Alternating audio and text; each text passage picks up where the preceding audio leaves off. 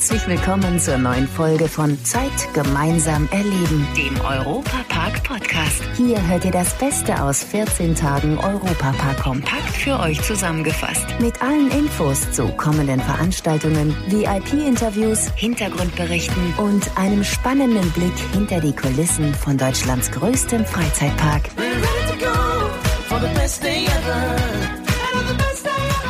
Hallo liebe Freunde des Europaparks, jetzt können wir nun endlich in die neue Saison starten zum 45. Geburtstag des Europaparks. Wir haben lange darum gekämpft, viele Konferenzen, viele Gespräche mit der Politik geführt und es ist uns ganz wichtig, dass wir natürlich auch die Forderung der Politik, was die Gesundheit von Ihnen angeht, was aber auch die Gesundheit unserer Mitarbeiter angeht, zu lösen mit neuen Maßnahmen, wie wir diesen Park betreiben.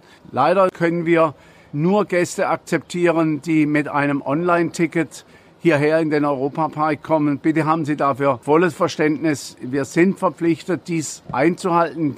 In diesem Sinne freue ich mich auf ein Wiedersehen. Bleiben Sie gesund und ich möchte schließen mit unserem Slogan Zeit gemeinsam erleben. Ich freue mich auf ein Wiedersehen. Bis bald. Parkchef Roland Mack ist es anzuhören, wie froh und erleichtert er ist, dass der Europapark endlich in die Saison durchstarten kann. Natürlich etwas anders als sonst, Europapark-Reporter Tobias Siegwart. Was muss man denn beachten, wenn man in den Park will? Also maximal 15.000 Leute dürfen pro Tag in den Park rein. Deshalb unter anderem auch die Regelung mit den Online-Tickets. Shows und Kinovorführungen darf es erstmal keine geben, aber die Fahrattraktionen, die sind schon alle bereit und die Gärtner, die freuen sich auch, dass ihre Arbeit endlich wieder bewundert werden werden kann.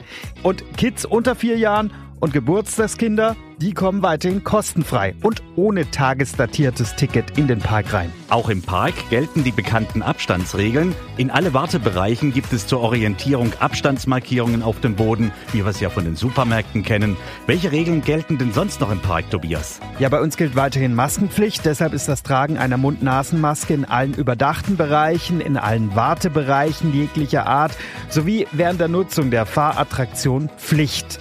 Ein Schal oder Tuch ist während der Fahrt nicht erlaubt. Röhrenschals, wie so Buffs, die gehen aber. Masken gibt's auch vor Ort in den Shops zu kaufen und auch auf Desinfektion wird sehr geachtet. Das Ganze aber im Europapark-Stil, denn dafür gibt's mobile Desinfekteure. Das sind Künstler, die mit Desinfektionsspendern im gesamten Gelände unterwegs sind. Außerdem werden Toiletten, Sicherheitsbügel, Türklinken und die Fahrgeschäfte selbst extra oft gereinigt und desinfiziert. Der Ablauf wird bestmöglich optimiert, um die Wartezeiten so gering wie möglich zu halten. Außerdem plant der Park eine extra App mit ganz vielen Infos rund ums Thema Abstand halten und Desinfektion im Park. Das hört sich auf jeden Fall alles sehr vernünftig an und auch die Hotels haben ja alle wieder geöffnet, sodass die Fans von Deutschlands beliebtesten Freizeitpark wieder viel Zeit gemeinsam erleben können. Jetzt fehlt natürlich nur noch die Wiedereröffnung der neuen Wasserwelt Rolantica. Aber auch da sind alle zuversichtlich, dass dies bald soweit sein wird. Und dann kann auf der Insel nach Lust und Laune wieder geplanscht werden. Auch das Maskottchen Snorri kann es kaum noch erwarten, endlich wieder Besuch von euch zu bekommen. hinter den Kulissen von Deutschlands größtem Freizeitpark. Ja, und nicht nur die Fans haben gelitten. Auch für die Inhaberfamilie des Europapark waren die Monate seit dem Shutdown Mitte März eine ganz schwierige Zeit.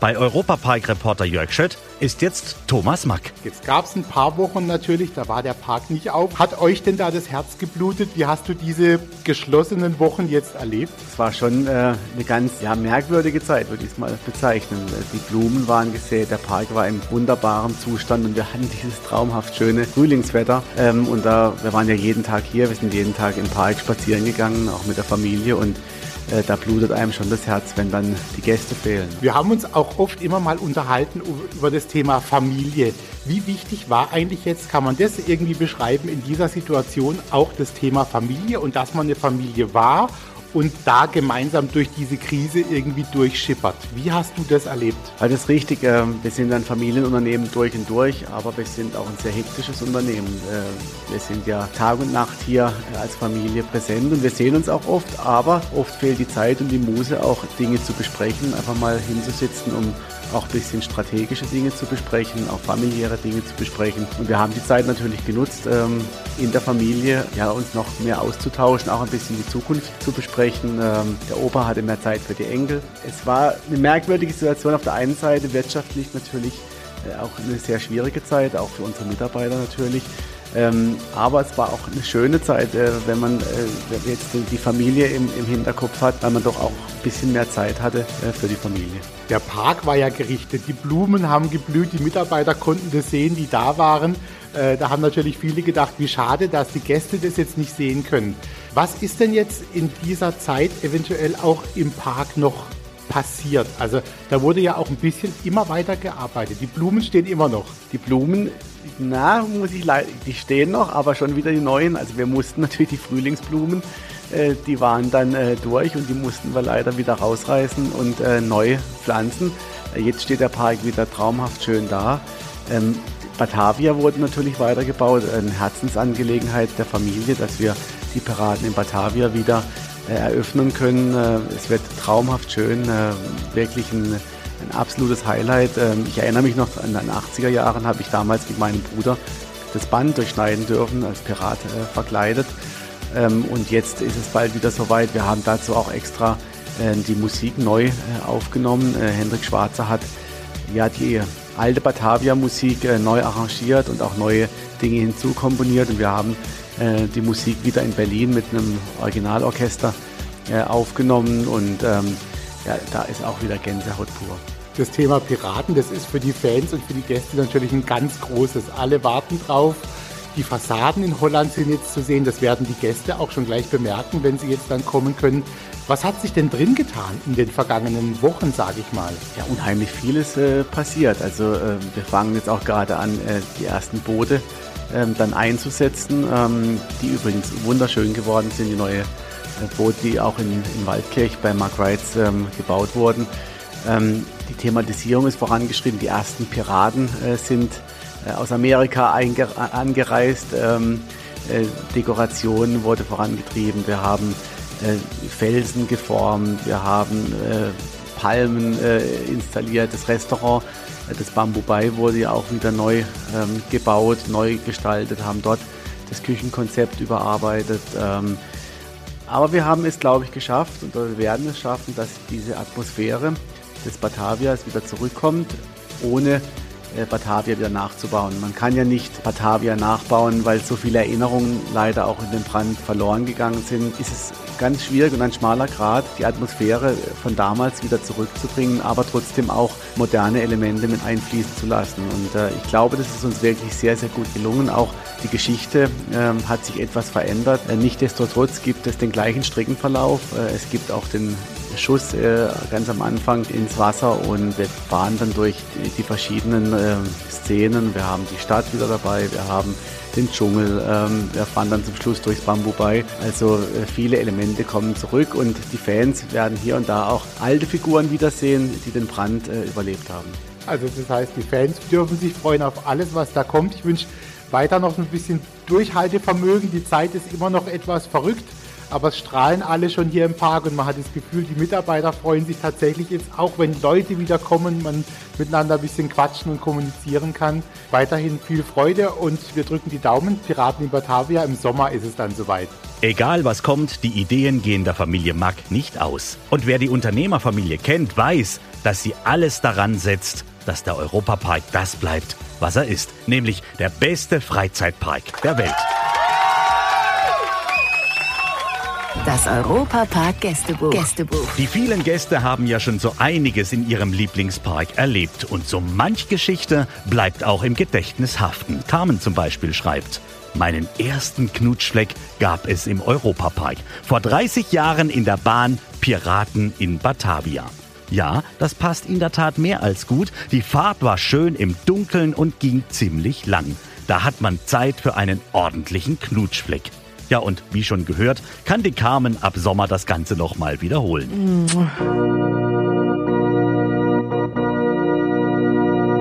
Dass aus einem Knutschfleck durchaus mehr werden kann, das zeigt die Geschichte von Anita aus Offenburg. Sie hat einen ganz besonderen Moment in Rust erlebt, nämlich einen Heiratsantrag. Ja, genau. Am 5.12.2015 sind wir wie gewohnt mit meiner Schwester, den Kindern, meinem Schwager, meinem damaligen Freund in den Europapark nachmittags, wie eigentlich jede Woche. Ja, und dann standen wir im Riesenrad an. Ich habe mich schon gewundert, warum. Ja, und dann sind wir in dem Riesenrad gesessen. Meine Schwester mit, mit dem Handy in der Hand und am Musik suchen. Mein Freund total komisch, aber ich habe jetzt nichts gemerkt oder sowas. Und irgendwann plötzlich standen wir ganz oben im Riesenrad und dann geht er auf die Knie und fragt mich, ob ich seine Frau werden möchte. Und da konnte sie natürlich nicht anders und hat Ja gesagt. Ich glaube, meine Patenkinder hatten die Antwort schneller parat als ich.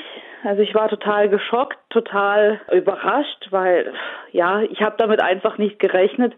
Gefreut habe ich mich natürlich sehr. Man hat ja immer diese kurzen Zwischenstopps beim Riesenrad, wenn unten ein- und ausgestiegen wird.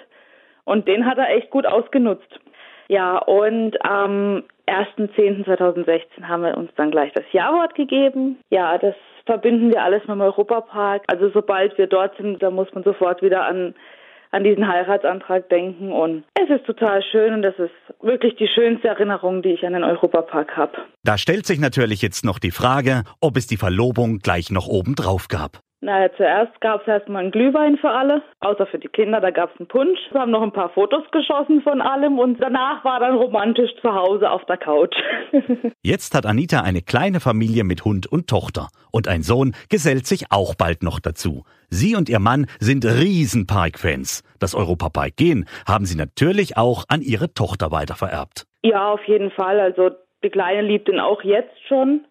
Sie ist jetzt zwei und wir haben Euromausis hier und Edda ist bei uns das Highlight, muss überall mit. Der Europapark ist also für alle Lebenslagen ein optimaler Platz. Das gilt auch für Schwangerschaften, die nicht ganz so wie geplant verlaufen.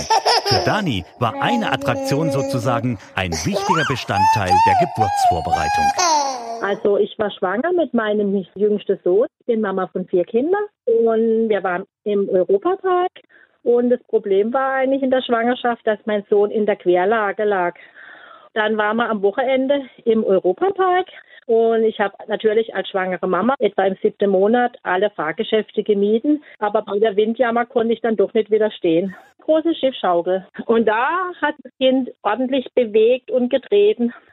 Also, aber ich hatte das Gefühl, dem Kind geht's gut, das gefällt dem Kind. Also ja. Und als ich dann bei der nächsten Untersuchung war, da lag der Bub tatsächlich in Geburtsposition. Ordentlich mit dem Kopf nach unten. Deshalb, ich kann alle Schwangere empfehlen, geht in die Windjammer. Das trägt in richtige Position. Na, wenn das mal nicht genial ist. Durch das Hin und Her der Schiffsschaukel hat sich das Kind im Bauch in die richtige Richtung gedreht. Ich schwöre darauf, dass ich meinen Sohn in meinem Bauch gedreht hat, ja, durch das Geschaukel in der Windjammer. Somit wurde dem Kind im wahrsten Sinne des Wortes der Europapark in die Wiege gelegt. Ja, natürlich. Welches Kind liebt den Europapark nicht? Zum Abschluss unserer Anekdoten haben wir noch eine schöne Geschichte von Hartmut aus Hasloch in der Pfalz. Auch wenn er einen Freizeitpark direkt vor der Haustür hat, so macht er sich doch lieber auf den Weg nach Rust, um den Europapark genießen zu können. Der erste Besuch von Hartmut war 1995 im Rahmen des Landschulheims.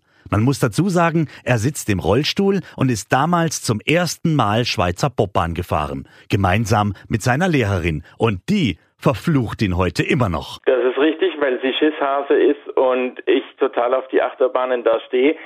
Ich habe die Chance, trotz meinen Einschränkungen, weil der Europapark das auch anbietet, letztendlich alles zu fahren, alles zu nutzen und gehe da ab wie Schnitzel. Ich habe die Chance, also ich kann ein Stück weit laufen, ich kann das nutzen, sieht nur ein bisschen betrunken aus, leicht zombiehaft, sage ich mal so. Ich kann selber einsteigen, selber aussteigen, macht Spaß. Stichwort Zombies. Hartmut, du warst auch lange Zeit Erschrecker an Halloween bei den Horror Nights. Das macht mir richtig viel Spaß. Da bin ich 2011 beim Casting gewesen und sie haben mich tatsächlich genommen.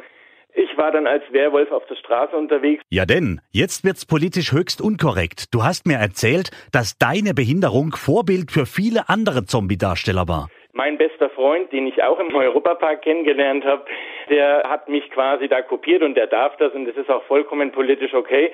Und andere Leute äh, haben das halt dann zum Stück nachgemacht und deswegen waren alle Zombies ein bisschen spastiger wie ich. Hartmut, du feierst auch immer wieder deinen Geburtstag im Park. Ich kann mir vorstellen, wenn man so oft wie du in Rust ist, dann trifft man doch da auch mal den ein oder anderen Prominenten. Wir waren einmal in der Hotelbar, da haben wir den Stefan Ross getroffen. Marius und ich saßen da.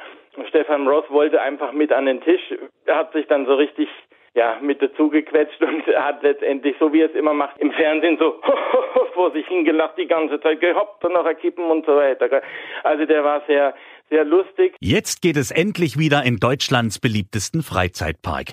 Was ist denn das für ein Gefühl, als Park-Ultra vor dem Eingang des Europapark zu stehen? Also, wenn ich da auf dem Vorplatz bin und schon die tolle Hymne da höre vom Hendrik Schwarzer von weitem vom Parkplatz her, dann denke ich mir, oh mein Gott, denk an die ganzen schönen Dinge und dann kommen mir manchmal die Tränen und ich habe einen Kloß im Hals und was weiß ich, ist ein bisschen peinlich, aber äh, stehe ich dazu, weil es einfach wunderschön ist. Dann freuen wir uns jetzt einfach alle gemeinsam auf die neue Saison 2020. Ja, genau, mit oder ohne Maske, scheißegal, wird bestimmt schön. In diesem Sinne, allen viel Spaß im Europapark. Wir freuen uns alle riesig auf ein Wiedersehen mit euch im besten Freizeitpark der Welt mit den natürlich besten Fans der Welt. Alles Gute wünscht euch euer Matthias Drescher. Leider sind wir schon am Ende der heutigen Folge angekommen. Die nächste Folge gibt's am Samstag in zwei Wochen. Aktuelle Infos, Hintergrundberichte gibt es beim Europapark Radio auf radio.europapark.de und alle 14 Tage samstags auf Schwarzwaldradio ab 9 Uhr bundesweit auf DAB Plus, per Web